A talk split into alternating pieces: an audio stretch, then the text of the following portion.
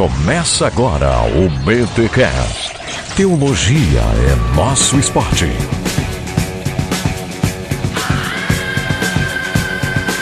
Muito bem, muito bem, muito bem. Começa mais um BTcast, de número 49. Eu sou o Rodrigo Bibo de Aquino e se é para ser pastor, que seja aprovado. Ah, beleza. Aí, e aqui o Alex, galera, e espero ser aprovado no meu doutorado, pelo menos. Já tá valendo, né?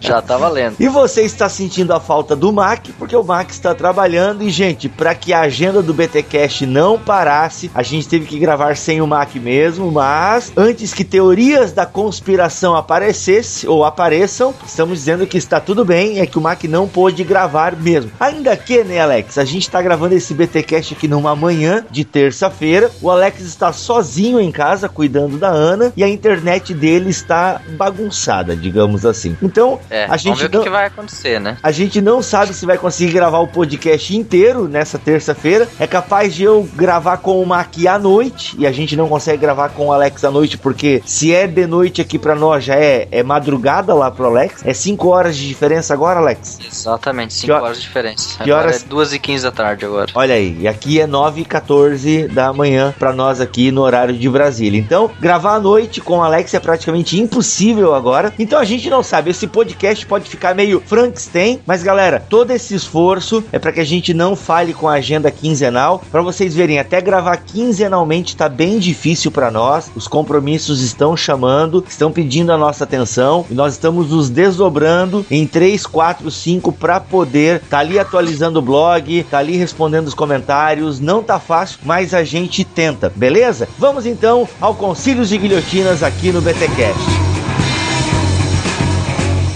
Se não se retratar, irá para a Inquisição. Eu recebi uma carta. Você renega o que escreveu? Você vai se retratar ou não?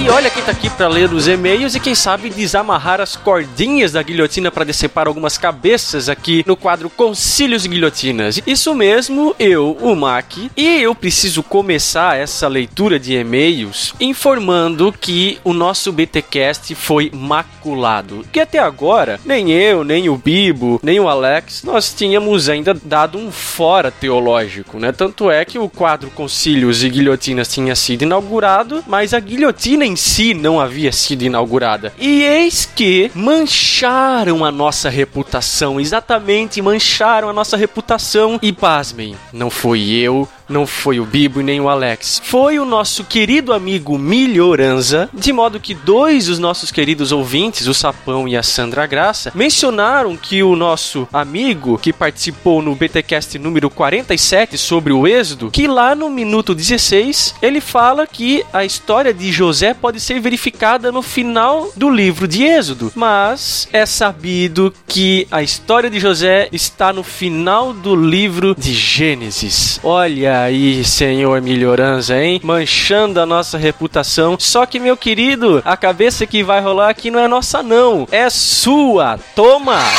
E lá se foi a infalibilidade do PTCast. E fazer o que, né, pessoal? São coisas da vida e a gente espera aí que o nosso querido amigo Melhorança nos retribua de uma forma muito generosa, né? Então vai pensando aí, Milho, o que, que você pode fazer pela gente, porque essa é uma mancha que nunca mais vai ser esquecida no BTcast. Felizmente, essa foi a única guilhotinada que aconteceu nesse episódio, mas a Sandra ainda continua falando que ela tá ouvindo bastante ainda o BTcast sobre o milênio, mas que ainda não virou a milenista. Então, Sandra, é só uma questão de tempo, tá? Vai com calma que uma hora a bênção desce do céu, tá bom? Também recebemos um e-mail da Marina Nascimento elogiando nosso trabalho, falando que nós somos muito competentes naquilo que estamos fazendo e que não consegue mais vislumbrar a podosfera sem o BTcast. Olha aí, é isso que eu quero ouvir dessa galera. O Lúcio Alves, vulgo Lucinho, ele tem 18 anos e é membro da Igreja Batista Oasis, lá do Recife. Ele foi um retiro da juventude lá da igreja dele e diz que o pessoal lá ficou alucinado com o BTcast e que até o pastor dele pegou vários BTcasts para escutar e tal. Aí ele parabeniza o nosso trabalho. Aí ele continua aqui, além de parabenizar o nosso trabalho, ele também menciona o nome do Brão e do Marlon, que embora estejam nos bastidores, são aí peças chaves fundamentais para que o BTcast não só continue, mas que também mantenha um nível de qualidade para os nossos ouvintes. E por fim, aqui ele elogia a participação especial dos nossos convidados, cita dois deles aqui, o nosso querido, glorioso, como diria o Faustão, o Tiago Ibrahim, na participação dele no podcast sobre o batismo, e do Melhoranza, né, que apesar de escorregada, né, merece os elogios dos nossos ouvintes, claro. O Ramon Gomes, de Betim, Minas Gerais, também manda a sua mensagem para nós aqui, e ele fala que o interesse dele por teologia pode ser considerada ABT e DBT, antes do BTcast e depois do BTcast. E fala aí que o nosso podcast foi um marco na alavancada dele por teologia. O João Nunes Rios, de São Bernardo do Campo, São Paulo, 28 anos e católico. Olha aí, um ouvinte católico dando as caras aqui nos comentários do BTcast. Ele mandou aqui um e-mail recheado, vamos dizer assim, então não podemos ler aqui ele na íntegra diante do tamanho do e-mail, que ele conta a história da vida dele e tudo mais, mas basicamente o que ele diz aqui é que ele tem muita satisfação de ter encontrado teólogos especialistas. Será? Hum, mas ele menciona aqui que quase não ouve falar da Igreja Católica no BTcast. Bom, João, o que eu posso te falar é que primeiramente o foco do BTcast não é o catolicismo, até porque tanto eu quanto o Bibo e o Alex somos de igreja protestante. Não que tenhamos problemas em falar do catolicismo, mas nós só o faremos quando for pertinente. Claro que, como tratamos aqui da história da igreja várias vezes, principalmente na série Gigantes, é bem possível que venhamos abordar uma vez ou outra aí o catolicismo quando esse surgir no cenário das nossas pesquisas, tá bom, João? Mas continue nos ouvindo, nós ficamos aqui agradecidos pela tua audiência. Inclusive no e-mail dele, ele fala aqui que o BTcast é um dos favoritos junto com o Nerdcast, o Matando Robôs Gigantes e o podcast Café Brasil. Olha aí, BTcast fazendo frente aí junto com os maiores podcasts do Brasil. Então, mais uma vez, João, obrigado pela audiência, tá? Continue mandando e-mails e mensagens pra gente quando for preciso, porque a gente preza muito pela sua audiência, assim como dos nossos demais ouvintes. O Marcos Paulo Morali Teixeira manda um e-mail para nós dizendo que o início da juventude dele, a nerdice, foi aflorada e ele acabou conhecendo aí vários podcasts e ele até relata aqui que acabou se entupindo de coisa não muito edificante. Ao que, ao vasculhar no iTunes, olha só o que ele encontra lá. O que? O BTcast. E mais precisamente o episódio sobre ministérios fracassados que fizemos com o Iago aqui e que foi um divisor de águas na vida dele. Isso acabou fazendo com que ele fizesse uma maratona de BTcasts e ele menciona aqui que chegou a mudar a perspectiva do trabalho de um podcaster. Olha aí. Por causa disso, Marcos acabou sendo renovado no seu amor pela teologia e menciona aqui que ama a gente em Cristo que intercede por nós. Olha aí, Marcos Paulo, precisamos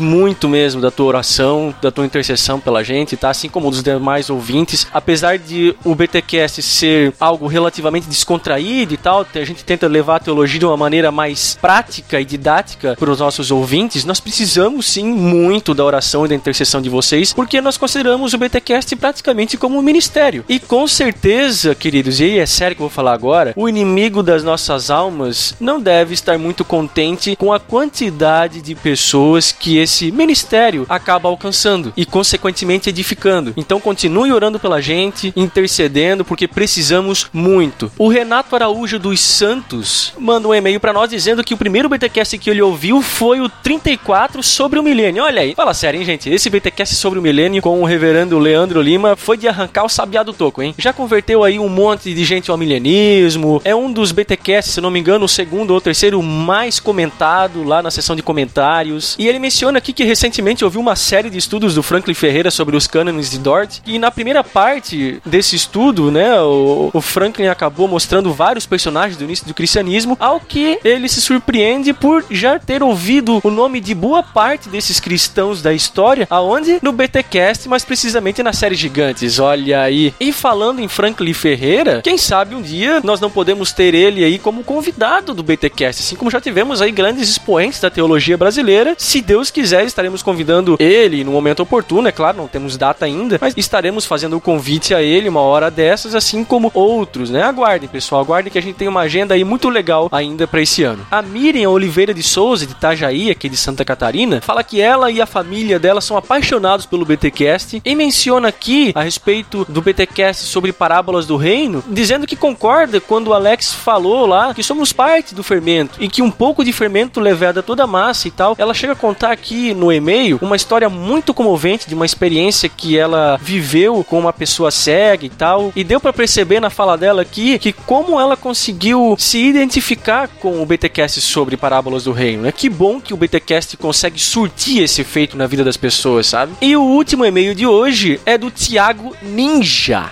Ninja.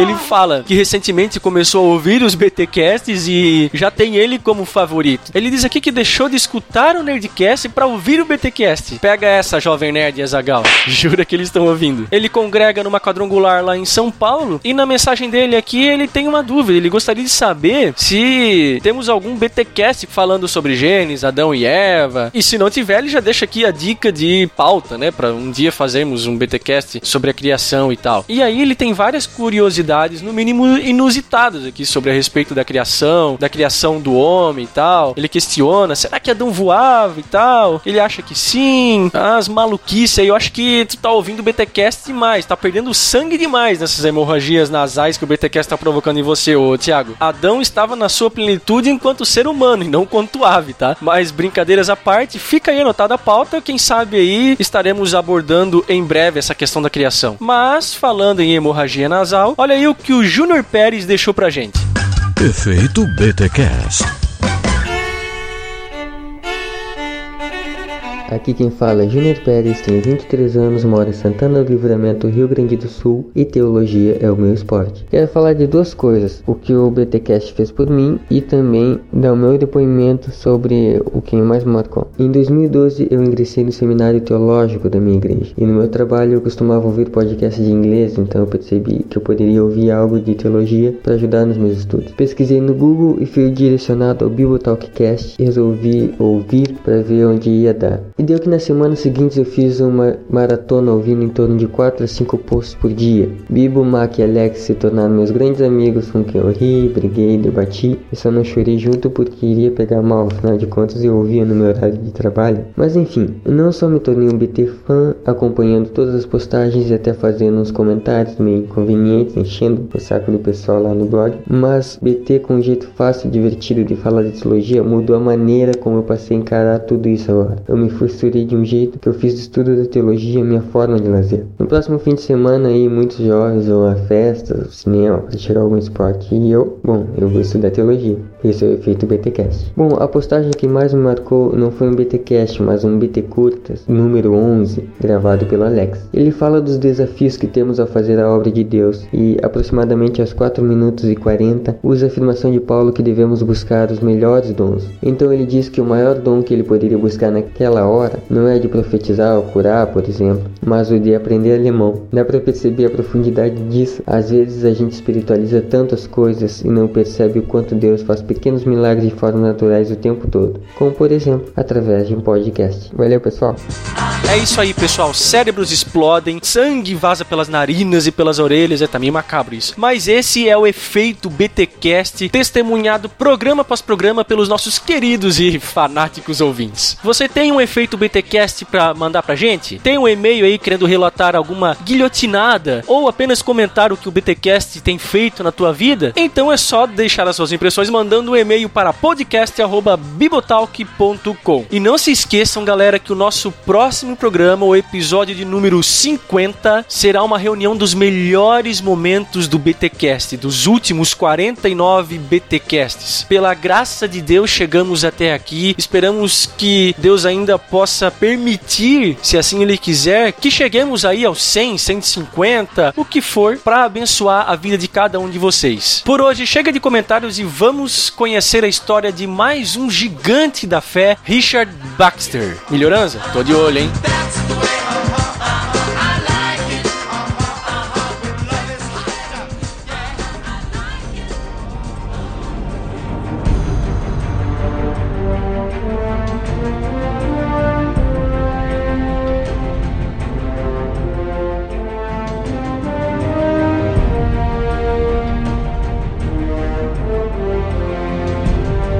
Falar desse gigante, Alex, acho que é importante a gente relembrar os ouvintes. E se você ainda não ouviu o BTcast que a gente fez sobre o William Tyndale, volta lá porque lá nós pincelamos um pouco sobre a reforma que acontece na Inglaterra. E é importante você ouvir e ler um pouco além daquilo que a gente explica lá. E é nesse contexto da reforma, do estabelecimento da reforma na Inglaterra, que o gigante de hoje começa a se destacar, ou que se destaca é o pastor Richard Baxter e é conhecido como pastor aprovado. Foi um cara que escreveu muito, ele fazia parte do movimento dos puritanos e a teologia dele era muito prática. E a gente quer falar um pouquinho sobre ele então nos gigantes de hoje, sobre Richard Baxter. O Richard Baxter nasceu no dia 12 de novembro de 1615 na Inglaterra, em Shropshire. Aleluia. Shropshire. Oh, é, Aos 15 anos, lendo um livro, ele era autodidata, então ele leu esse livro evangelístico e escreve assim que abriu para ele o amor de Deus diante de mim, conferindo-me uma apreensão mais vívida do mistério da redenção. Ó quanto me sentia grato e devedor a Jesus Cristo. A partir dali, então, a gente pode contar o momento da conversão de Baxter, o momento que ele compreende o evangelho. Mais tarde, como membro da Igreja da Inglaterra, Igreja Anglicana, ele foi ordenado diácono em 1639 e foi pastor de 39 a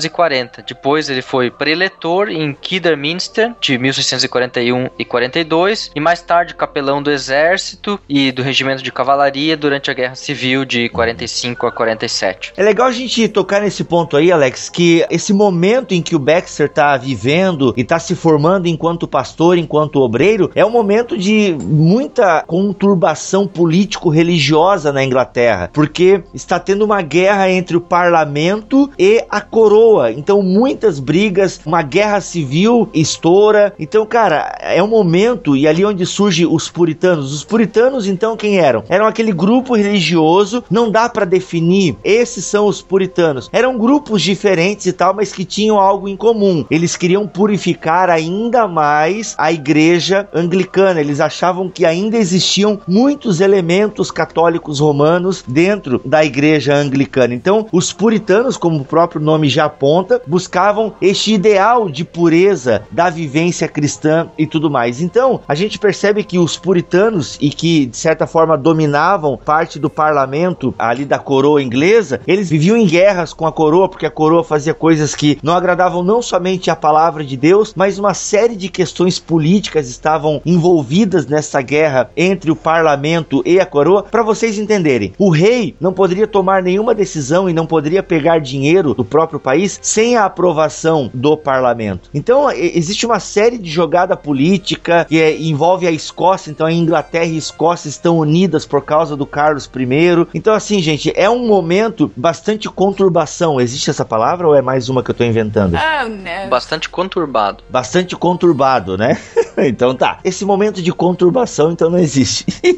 ah, meu cara, eu com os meus neologismos aqui. Então, este momento aí bem conturbado, ele foi aí, digamos, o seio ou o berço que embalou o ministério do Richard Baxter, né? Não é à toa que o Alex acabou de ler aqui que ele foi capelão também do regimento da cavalaria. É quando existe a guerra civil, né? O parlamento contra a coroa, acontece essa guerra dos 30 anos e, cara, foi o momento em que a religião e o Estado brigaram e foi muito difícil este momento. Mas mesmo assim, o Richard Baxter conseguiu desenvolver um ministério pastoral. Na verdade, até a ênfase desse gigante é a questão do ministério pastoral. Então ele procurou ter uma vida de acordo com a conduta puritana e procurou ensinar também isso aos seus seguidores. E o Richard Baxter foi um cara que escreveu mais de 130 livros. O Franklin Ferreira até vai dizer que o arcabouço da teologia prática, digamos assim, está lá neste período dos puritanos. Então foi um período onde que muita teologia prática foi escrita. Então isso é muito bacana a gente entender que o puritanismo tinha os seus defeitos, porque há quem diga até neste momento na Inglaterra quiseram colocar uma ditadura puritana, onde se queriam enfiar os conceitos puritanos goela abaixo, ou seja, eles tinham até a ideia de guardar o dia do Senhor. Alguns puritanos até queriam guardar o sábado, para vocês entenderem. O que eles queriam é fazer com que as pessoas tivessem um tempo para Deus e tal. É até um fenômeno próprio dessa época. É, na Inglaterra, o puritanismo, no resto da Europa também surgem dentro das outras igrejas da Reforma movimentos semelhantes de renovação, hum. como uma forma de reação ao, à ortodoxia que se criou dentro da igreja. Como se entender essa ortodoxia no sentido seguinte: é, os protestantes foram tão combatidos pelos católicos que eles se fecharam, formulando credos e ortodoxias para as suas igrejas. E essas ortodoxias foram tão fechadas que promoveram um tipo de fé denominacional tão fechada e tão forte, onde as pessoas não tinham liberdade para pensar qualquer coisa fora daquilo que a igreja mandava pensar, mesmo igrejas evangélicas, eu tô dizendo isso, né? Uhum.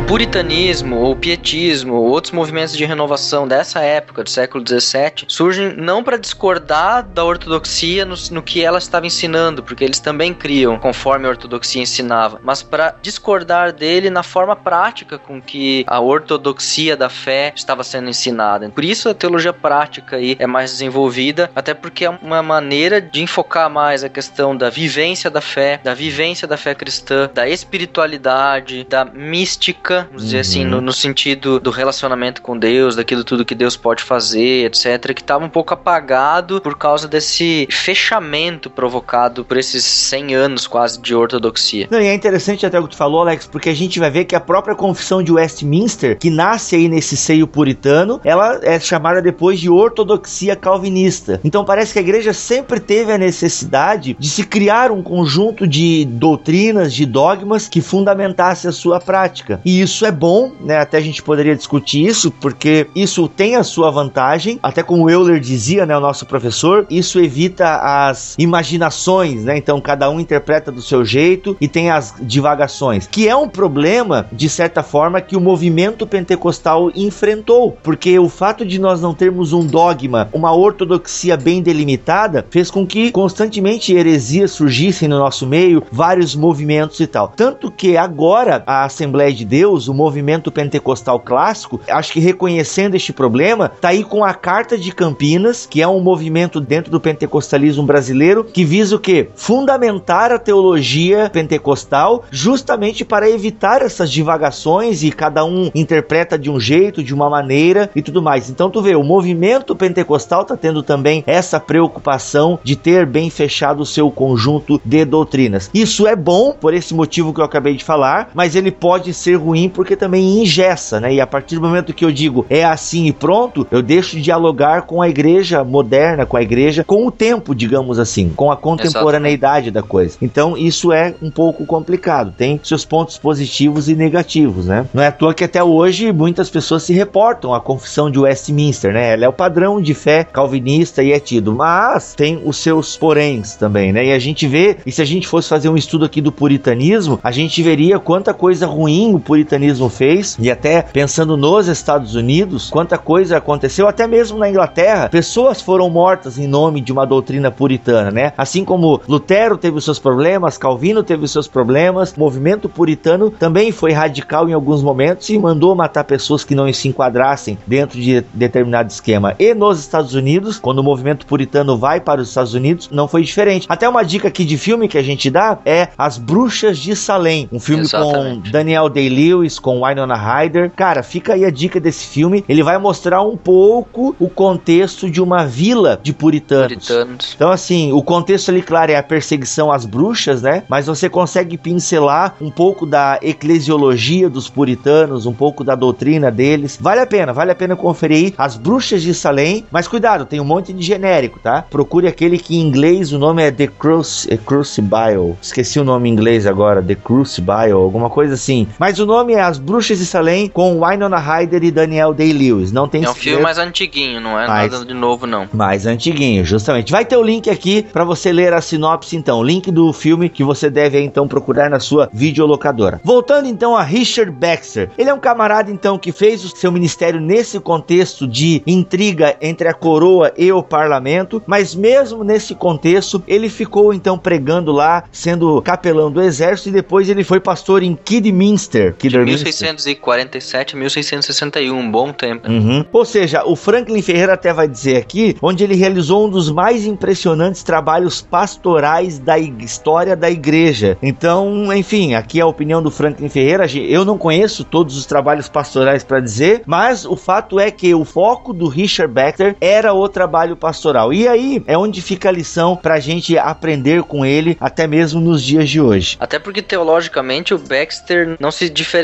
muito de outros calvinistas. Ele tem um calvinismo um pouco mais frouxo, poderíamos dizer assim. Por exemplo, uma das formas dele de interpretar a doutrina da predestinação é de que Cristo morreu na cruz por todos e que Deus não condenaria uma pessoa, ou seja, ele não escolheria especificamente essa ou aquela pessoa, mas ele escolheu todos em Cristo. E aí cada pessoa pela fé tem a chance de ser eleita, né? Ele faz uma interpretação um pouco diferente da doutrina da predestinação calvinista, mas ele continua se enquadrando dentro do grande grupo de calvinistas, né? É. Ou do de, grande de grupo. Isso, grande grupo de reformados, eu diria, né? Até porque a teologia reformada não é só o Calvino. Uma das grandes coisas da interpretação do Baxter, assim como de demais puritanos e, por que não dizer também de pietistas, é essa ênfase forte na fé pessoal e na conversão pessoal. Uhum. Uma ênfase que não estava tão presente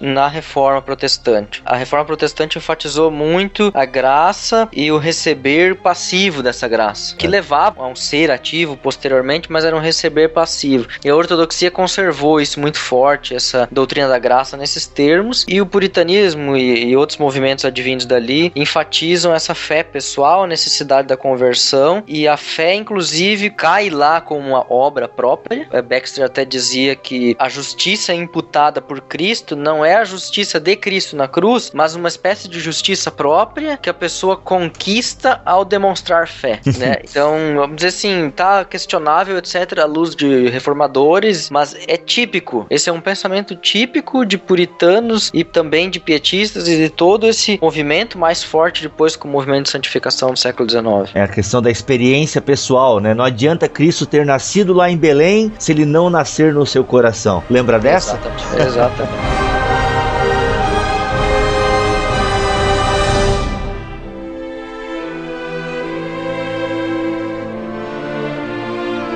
Então, pessoal, o fato é que, como a gente já definiu aqui um pouco o puritanismo, são pessoas que não estavam conformadas com o andar da carruagem da reforma na Inglaterra. Tanto é que o Baxter chega a ser expulso da igreja, né? Quando ele se recusa a assinar um infame ato de uniformidade. Olha aí, ortodoxia e uniformidade caminham bem juntas. O ato de uniformidade que obrigava os ministros puritanos a usar elaborada liturgia anglicana nos cultos. Não somente ele, né? Outros dois mil ministros saíram pelo mesmo motivo. Aí ele foi morar Exatamente. em Londres. Lá em Londres ele pôde escrever muito e mesmo proibido de pastorear, o bicho continuou escrevendo e pregando, sendo por causa disso aprisionado duas vezes. Olha aí, cara, bicho coco roxo.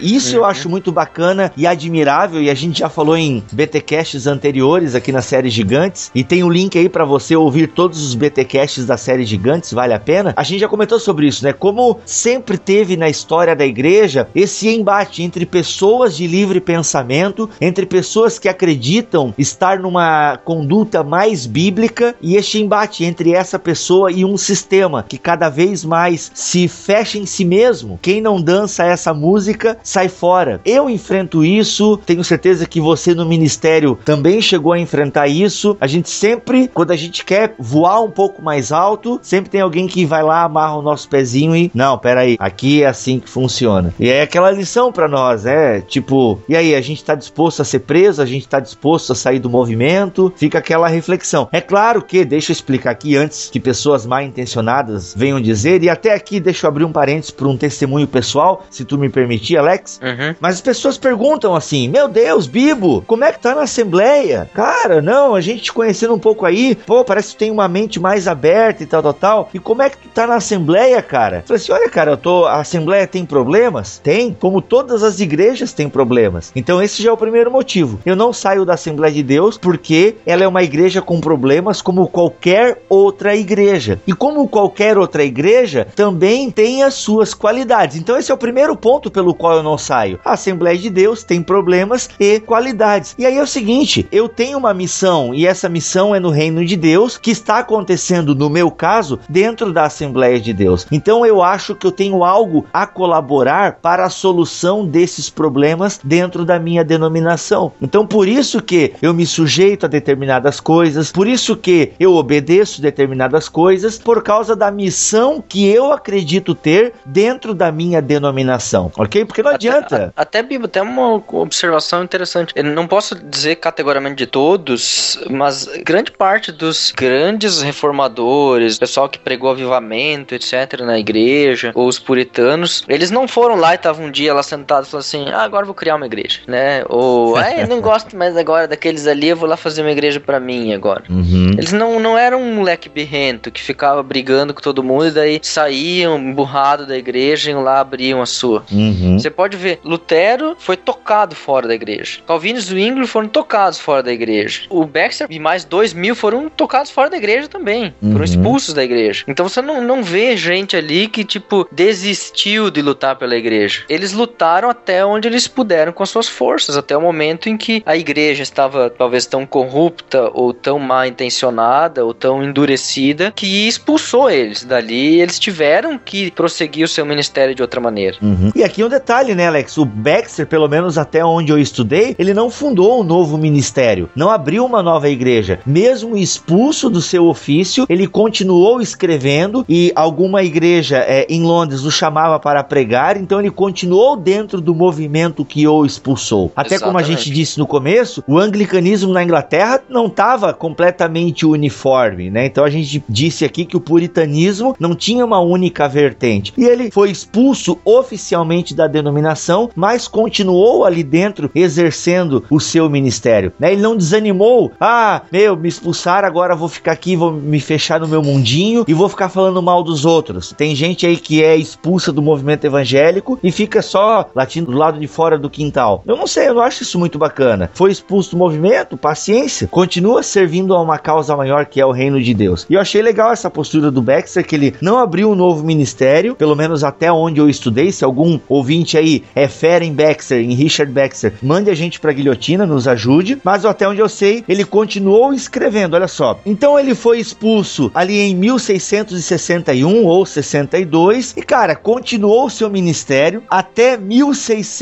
1691. Aí ele morreu, tá? Ele, ele casou-se, né? Depois que ele foi expulso, ele casou-se com Margaret Charlton e ele faleceu aos 76 anos em 8 de dezembro de 1691. E olha só que interessante, ele era também um cara que foi acometido por muitas doenças, então ele tinha a saúde bem debilitada e mesmo apesar dessas doenças, o cara escreveu 130 livros, entre eles o Pastor Aprovado de 1656, que descreve como os pastores devem cuidar primeiramente de si mesmos e depois de seu rebanho. E também nesse livro tinha ali umas, umas orientações bem práticas para lidar com os problemas do pastor e ensinar a guiar a igreja. E aqui eu percebo, Alex, que sempre quando a gente fala de algum gigante, a gente recebe esse tapa na cara. Por quê? Exato. Os caras sempre com dificuldades, sempre ali acontecendo mil coisas ao mesmo tempo, e mesmo estando doente, os caras faziam a obra de Deus. Eles tinham uma força motriz, eles tinham uma convicção do trabalho que eles estavam fazendo que, cara, não importava a doença, não importava a perseguição, não importava o, o ministério que Deus confiou a eles era maior, era mais forte. Isso fazia com que eles trabalhassem para o reino. E sempre de novo a gente recebe esse tapa na cara quando a gente fala de algum gigante aqui.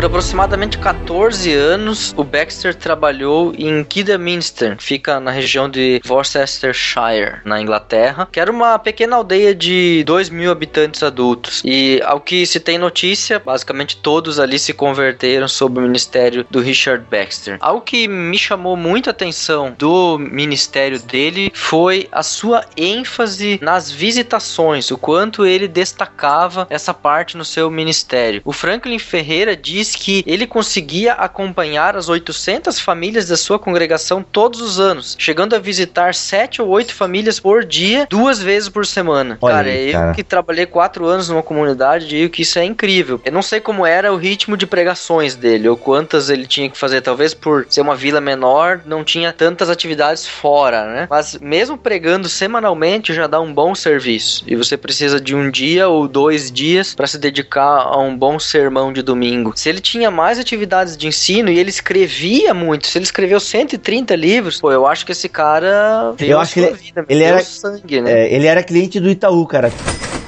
O dia dele tinha 30 horas. Da hora, só pode, cara, só pode. É Porque é incrível, cara. E assim, como tu bem falaste, cara, a gente não tem metade, às vezes, dos afazeres que o cara tem. né? E ele dava conta. E se tu pensar também, né, cara, que lá não tinha energia elétrica, né? né? Não, Não, tinha não, energia não, não elétrica. tinha energia elétrica. Não Olha tinha, aí, não tinha- cara. Como é que o cara conseguia? Ou É. seja, sei lá que horas que escurecia a parada aí. Era com vela, era com lamparina. Mas olha a ênfase, cara. Visitando as famílias. 800 famílias. E o cara visitava. Ele disse que a igreja tinha mil lugares Uhum. e ela sempre estava cheia. Olha aí, cara. Ó, isso é, é coisa legal, cara. Se a gente parar pra pensar que na época não tinha teologia da prosperidade, ainda que, né, há quem diga que o Calvino é o pai da teologia da prosperidade.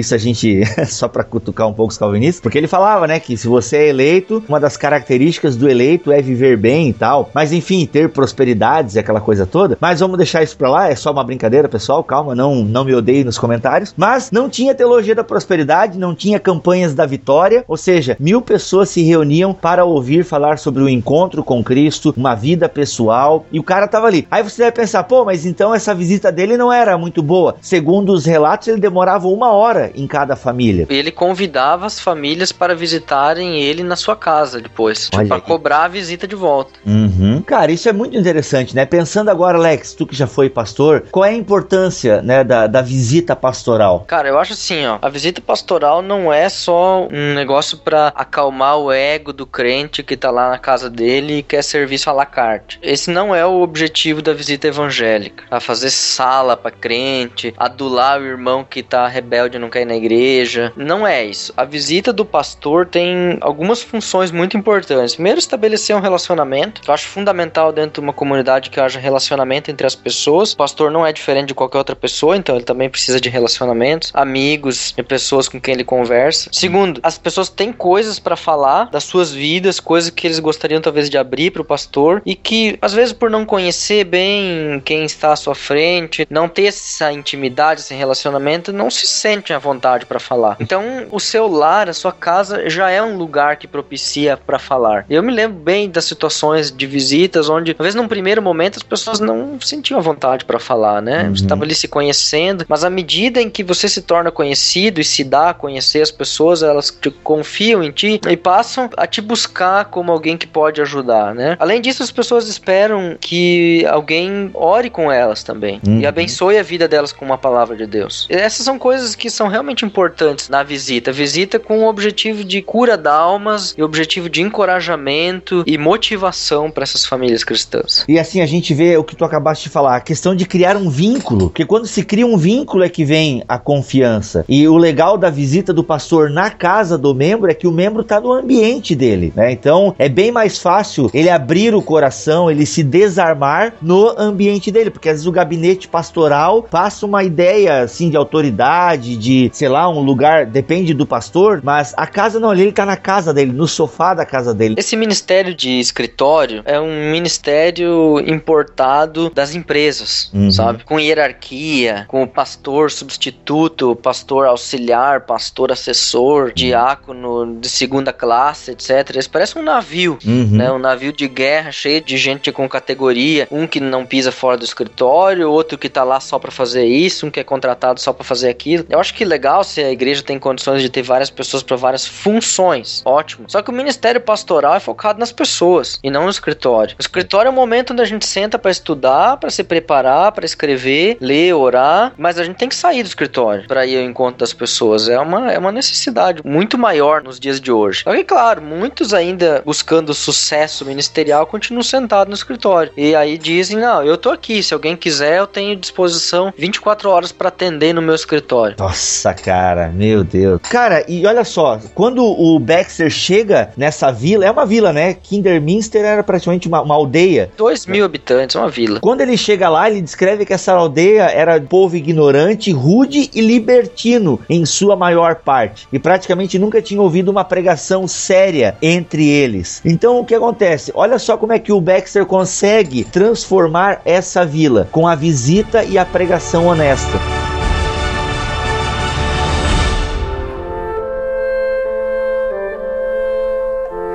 Então são duas coisas que caminham muito juntas no ministério pastoral, cara. O foco dele, né, estava na pregação do evangelho, ou seja, ali eu creio na conversão, ou no chamado ao arrependimento, no ensino, Uhum. ou seja, ali o alimento que as pessoas precisam para crescer espiritualmente, e na visitação, que era o centro da forma com que ele tratava a cura da almas. Uhum. E tem que ter, É, cara. Pô, exatamente. ter. E aí, o Franklin Ferreira disse que ele se dedicava a dois sermões regulares, um de domingo e outro de terça, Uhum. com uma hora de duração cada um deles, Uhum. e encontros semanais para discussão e oração, onde o texto do sermão era recapitulado, onde distribuía bíblias e livros evangélicos, além de discipulados, uma catequese pessoal sistemática, aquilo que muitas igrejas hoje chamam como um programa de discipulado individual ou em pequenos grupos. Uhum. Ou seja, ele tinha um ministério bem atarefado. Ministério super atarefado, eu diria. E é, cara, assim, ó, quando a gente para pra pensar no que é ser pastor, e por isso que até eu, eu brinco, né? Algumas pessoas me chamam de pastor e tal, eu falo, ah, não sou pastor, sou teólogo. Nem teólogo eu sou, né? Mas tamo aí. Porque, cara, por isso que na abertura eu falei, se um dia eu me tornar pastor mesmo, que seja pra ser um pastor aprovado. Poxa, o pastor, não é que ele deva ser um ótimo pregador, não é isso que a gente tá querendo dizer aqui, mas o pastor prega. E esse dia conversando com um pastor, ele me veio com essa, assim, ele assumiu uma igreja faz pouco tempo e ele não estava acostumado a esse ritmo de pregar toda semana. Ah, cara, sabe que pregar não é muito a minha praia e tal, é difícil pregar. E claro que eu não vou falar assim para ele, cara, então tu não serve para ser pastor. Repito, não quer dizer que o pastor tenha que ser um excelente pregador. Aquilo que a gente falou lá no Ministérios Fracassados. Não vá se comparar com Augustus Nicodemos, Hernandes Dias Lopes, Ed Renekiewicz e tal. Ainda que esses também são pastores. Mas o pastor tem que pregar, né? A função dele é, por exemplo, o culto de terça-feira, que é o culto da doutrina, que coincidentemente na Assembleia de Deus é também na terça-feira, aquele culto onde o pastor tá ali trazendo um estudo bíblico para a igreja, na MEU, que eu acho que era nas quartas-feiras, né? Em algumas regiões. Depende, mas enfim, é durante a semana. sim. É durante a semana. Então, ou seja, é aquela reunião onde se debruça mesmo só sobre o estudo bíblico e tal. Não tem louvor, não tem muito aparato litúrgico. E é na terça-feira. Então o pastor tem que estar naquele momento. Porque assim, cara, se o pastor começa a terceirizar o ensino bíblico para outras pessoas, ele não vai criando até esse vínculo doutrinário com a igreja.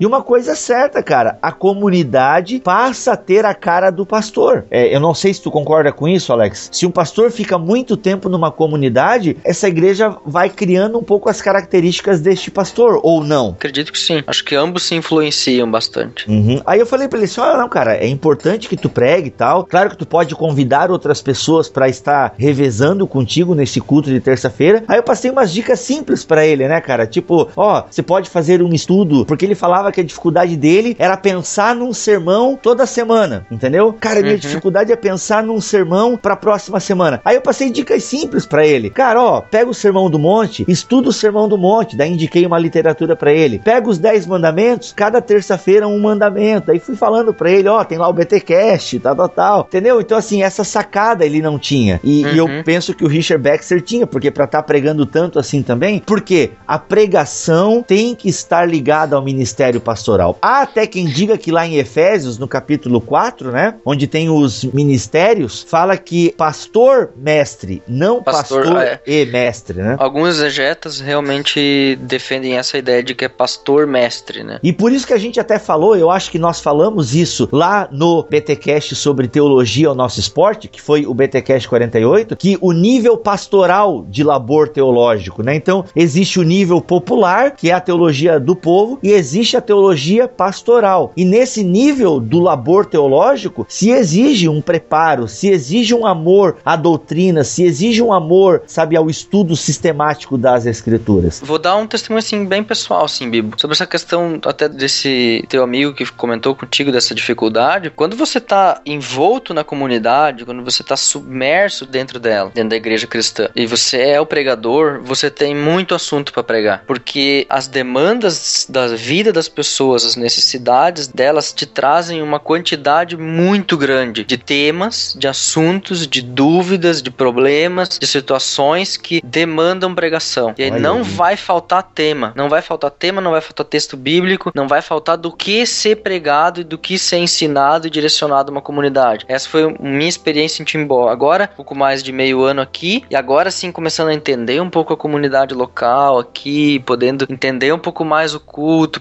participando num grupo aqui. Agora eu começo a perceber já um pouco do que são as necessidades e as demandas aqui. Eu sei que daqui talvez um ano eu vou perceber isso mais. Então, se você não se envolve, há meio ano atrás, eu me sentia assim, se eu tivesse que fazer uma pregação, eu não saberia por onde começar aqui na Alemanha. Porque há seis meses atrás eu não entendia muito bem uma pregação, eu não conseguia me relacionar direito com as pessoas e a minha vida era ir pro curso de alemão. Então, se você não vive no meio das pessoas, você talvez pode produzir muita teologia ou muito conteúdo bíblico que é verdadeiro, bom, espiritual, mas talvez não, não é aquilo que toque na ferida das pessoas, Uhum. das suas necessidades. Então, entendendo, no envolvimento com a comunidade, eu terei assunto para a pregação. E aqui, é claro, o Alex não está dizendo que o pastor vai ouvir a confissão de pecado do membro lá na casa dele e vai chegar no próximo domingo. Irmãos, porque tem o pecado aí, não sei o que, tal, tal, tal. Que já vi acontecer. Pastor pegar Acontece. problema de membro e jogar para cima do púlpito. Meu, Não tá é longe disso, tá longe disso. Tá muito longe. Mas o que a gente tá dizendo é que é no envolvimento com a comunidade é que nós percebemos as necessidades da comunidade. E cara, perfeito. Provavelmente, quando esse meu amigo se envolver mais com a comunidade, ele vai saber o que pregar. Um exemplo, o cara tá lá e esse membro começa a perguntar pro pastor sobre salvação. Ah, o meu artigo na pós-graduação vai ser sobre o aconselhamento cristão diante da incerteza da salvação. Então eu vou estar dando aportes teológicos para o conselheiro cristão eh, diante dessa crise soteriológica. É isso que eu estou me propondo a escrever no meu trabalho final da pós-graduação. Então vamos pegar esse exemplo. O pastor está lá convidando e aconselhando alguém que está com dificuldade em crises soteriológicas. Pô, tá aí, ó. Quem sabe um estudo sobre soteriologia na minha igreja, sem ficar mencionando irmãos. E essa semana eu tive visitando membros da igreja que estão com essa dificuldade. Não, esquece. Mas tu já sabe que ali tá um ponto que você pode estar abordando. É por isso que o Calbart falava que o pastor tem que estar com a Bíblia na mão e o jornal na outra. Então, se tu pegar os assuntos que estão aí cerceando a comunidade cristã, que são assuntos no Brasil, que são assuntos no mundo, cara, tu já tem conteúdo também de pregação, né? Então, o cara tem que estar sempre alerta, ligado, para poder ter uma também uma pregação contextualizada e ao mesmo tempo bíblica. Fica a dica aí então, tá? Com isso a gente aprende com Richard Baxter.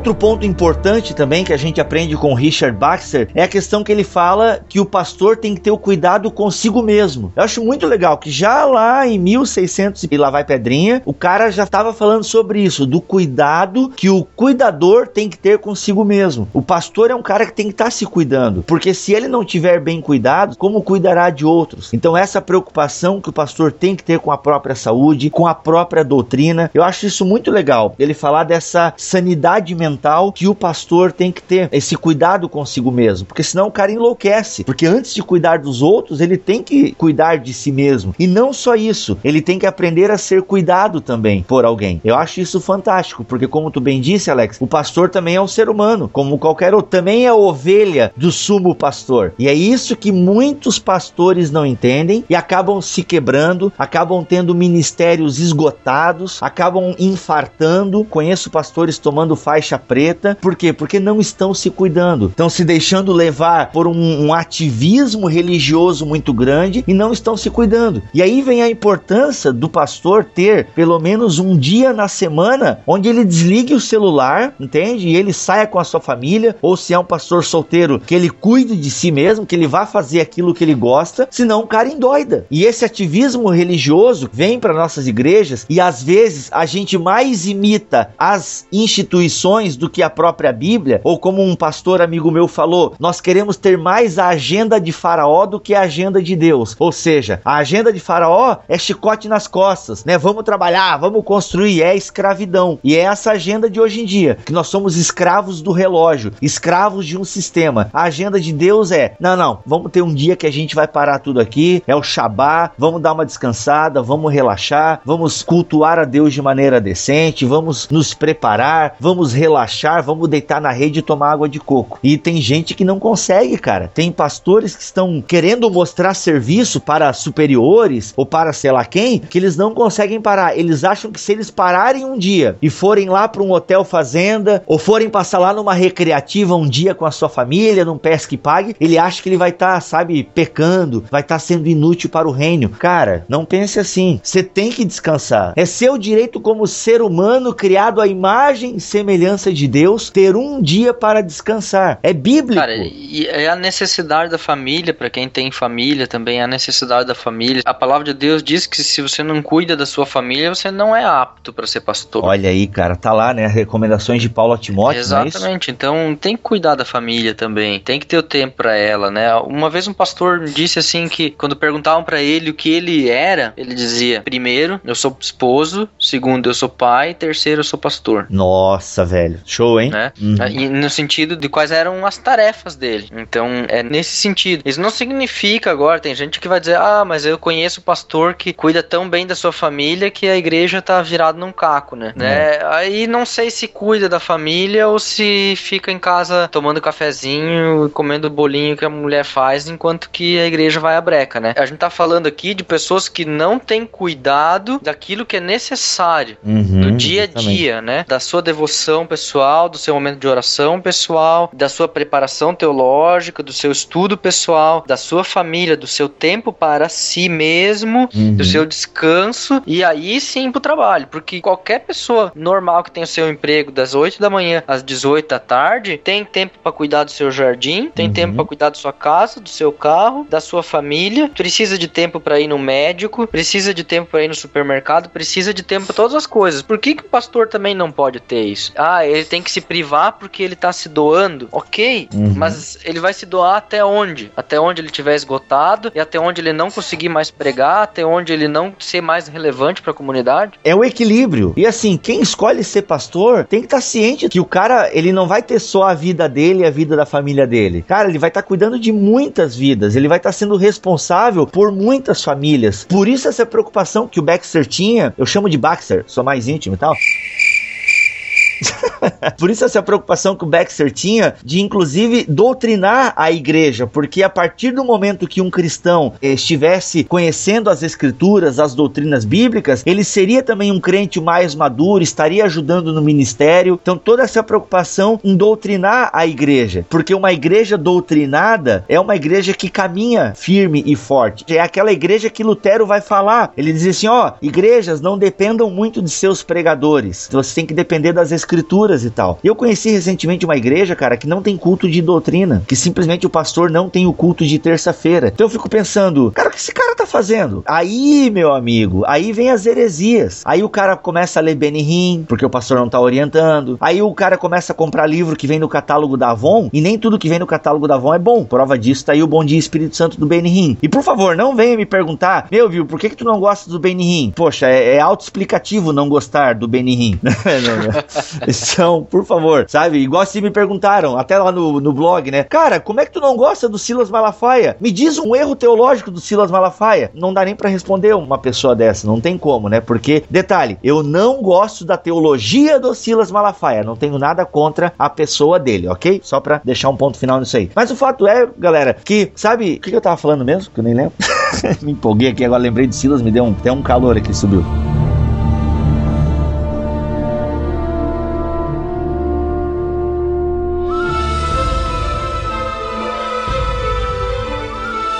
Então o fato é que, com a doutrina, uma igreja bem doutrinada é uma igreja que vai caminhar de maneira saudável. E aí é o seguinte, cara, pastor que não doutrina a igreja, a igreja é doutrinada por livros diversos e vai saber o que, que essa igreja tá lendo. E aí, cara, meu, olha só como uma coisa é amarrada na outra. Pastor que visita uma casa, o membro vai falar: Pastor, tô lendo esse livro aqui. Tu percebe como o doutrinamento da igreja, existe doutrinamento? Deve existir, né? Uhum. O doutrinamento da igreja vai acontecendo na própria visita pastoral pastoral, né, cara? E essa preocupação em revisar o catecismo que o Baxter tinha, cara, fantástico. Parabéns, Baxter. Cara, você é um pastor aprovado mesmo. E assim, tá aí. Tinha cuidado consigo mesmo e tinha cuidado com a igreja. São dicas importantíssimas para o pastor. E assim, meu amigo, olha só, para encerrar essa parte. Nós que somos cristãos, já somos convidados a não vivermos para nós mesmos, porque temos aí toda a agenda do reino de Deus. Cara, quando tu é pastor, duplica essa questão, porque tu passa a ter não só a tua vida espiritual para cuidar, mas a vida espiritual de tantas outras pessoas. Como a gente falou do Baxter, da parte teológica, ele trabalhou, escreveu muito, foi um teólogo muito profícuo na sua pena. Mas, por outro lado, Baxter não perdeu o foco daquilo que é essencial. Significa a mensagem bíblica essencial de que o ser humano é pecador, de que precisa da salvação, da redenção, da regeneração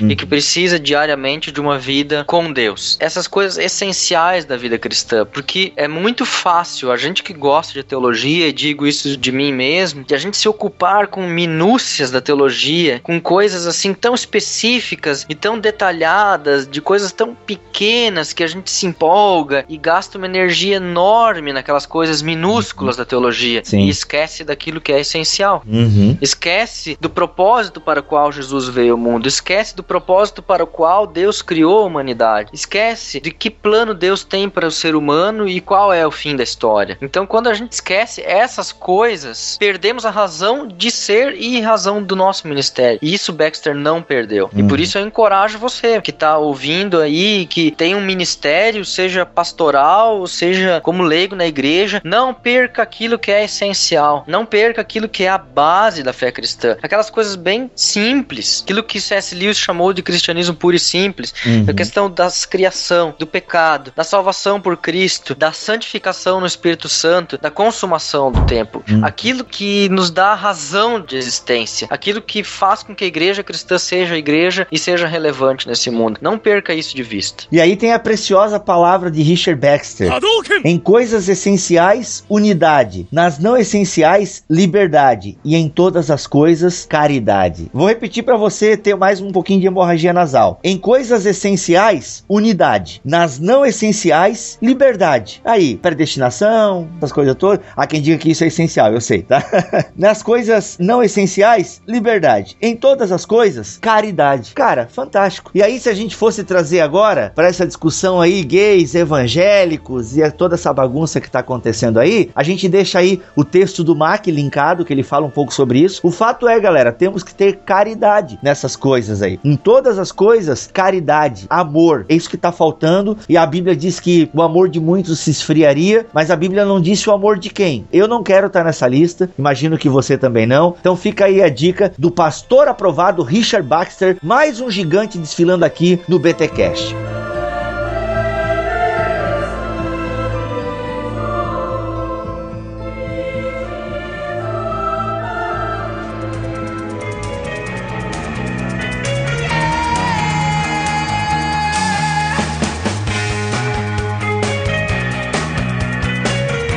gente vai ficando por aqui, como sempre, introdutório à vida de algum pensador, de algum gigante da fé. Use os comentários. Tenho sentido, Alex, que os comentários têm diminuído bastante nos últimos três episódios do BT Cash. Não sei o que tá acontecendo, não sei se a gente não tá agradando aí a galera, mas os comentários diminuíram. Mas ok, os números de download não. Assim como às vezes a gente tá sem tempo de gravar, a galera tá sem tempo de comentar e a gente entende isso perfeitamente, ok, galera? Sem problemas.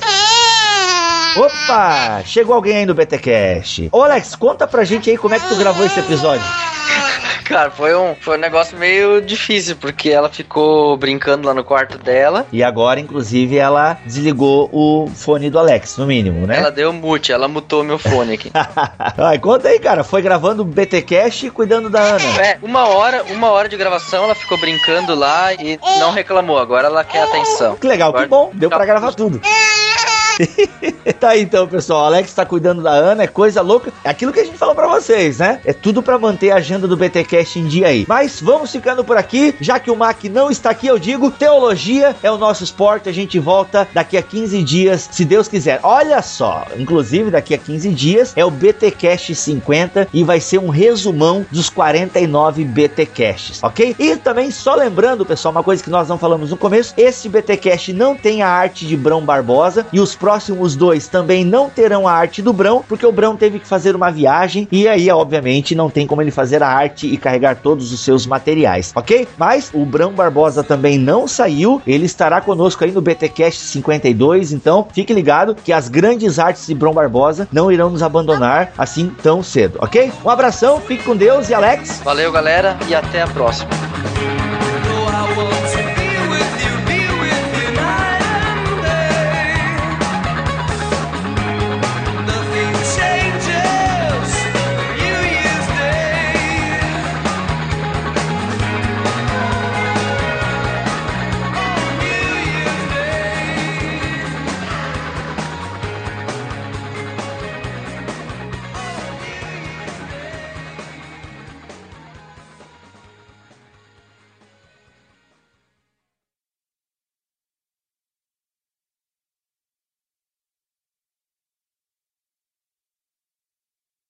É, eu vou falar aqui e o Mac faz um milagre depois. É, tem, vamos ver o sábado aí, né? Uhum. Beleza, o Mac respondeu: caramba, morreu o Brennan Manning. Ah, mas faz tempinho já que o Brennan Manning não morreu, né? Hum, uns dois dias, ontem ou antes de ontem, eu acho. Tá. Deixa eu dar atenção aqui e já vou dar tchau pro Mac. Valeu, ele voltou. Vamos lá então. Ah, ah só um pouquinho. tu leu ali o Mac, né? Sim. O Alex voltou.